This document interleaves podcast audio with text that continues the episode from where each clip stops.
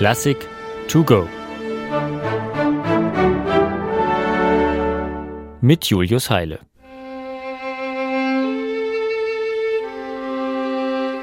Wien 1825.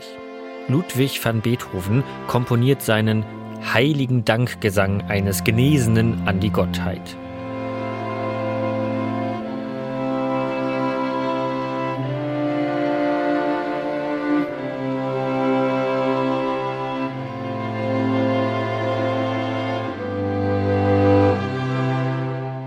Eine schlichte Choralmelodie wird im Streichquartett Opus 132 zum Ausdruck der Dankbarkeit, die den 54-jährigen Beethoven angesichts der Erholung von schwerer Krankheit erfüllte.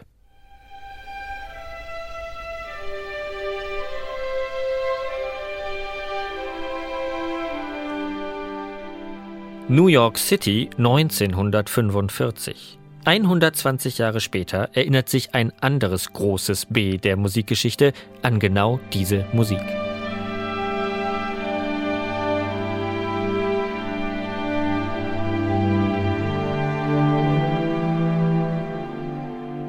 Der 64-jährige Bela Bartok komponiert das Adagio Religioso seines dritten Klavierkonzerts. Und er wählt das gleiche Prinzip, den gleichen Ausdruck wie in Beethovens Quartettsatz. Die Streicher eröffnen im Kanon, das Klavier spielt einen schlicht ergreifenden Choral.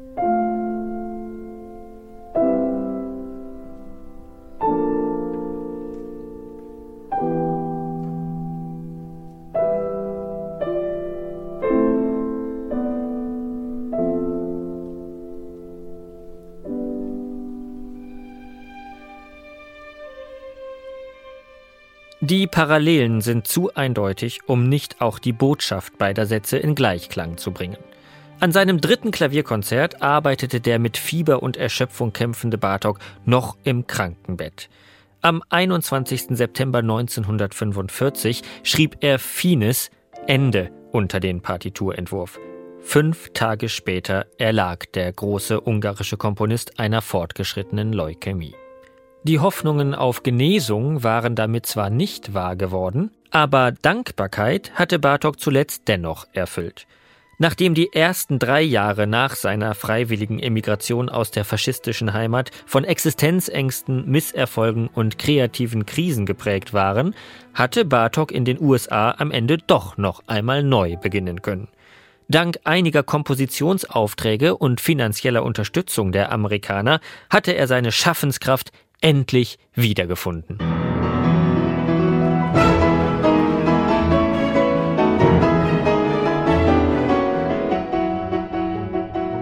Allein Auftritte als Pianist kamen für den geschwächten Komponisten nicht mehr in Frage. Und so schrieb Bela Bartok sein drittes Klavierkonzert, anders als die beiden vorhergehenden, nicht für sich selbst, sondern als Geburtstagsgeschenk für seine Ehefrau. Aber auch in anderer Hinsicht unterscheidet sich das letzte Konzert von seinen Vorgängern. Fast scheint es, als habe der letzte Aufwind in Bartoks Künstlerdasein auch die manchmal aggressiven Härten in seiner Musik hinweggeweht. Über weite Strecken zeigt sich das Stück leichtgewichtig, harmonisch, zugänglich, ja geradezu klassisch oder barock, wie hier im Finale.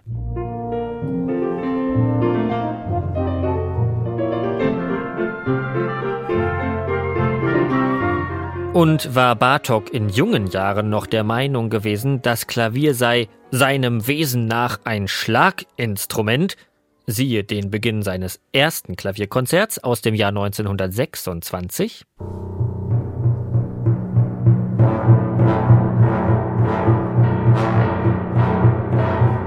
So zeigt er sich in seinem letzten Werk erkennbar altersmilde. Jetzt darf das Klavier regelrecht singen.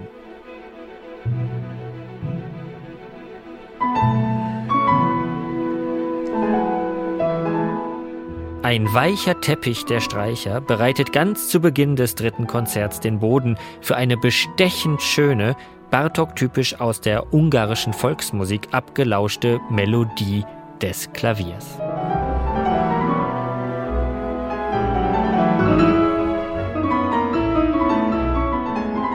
Ein wenig Heimat in der Fremde. Und wirkt nicht auch das wie der heilige Dankgesang eines Genesenen an die Gottheit? Das dritte Klavierkonzert hat ein wunderbares inneres Gleichgewicht, ist voll Humor, in sich vollends erfüllt.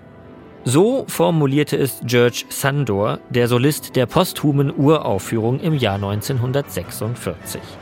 Musikalisch also hatte Bela Bartok wenige Tage vor seinem Tod bereits den inneren Frieden gefunden.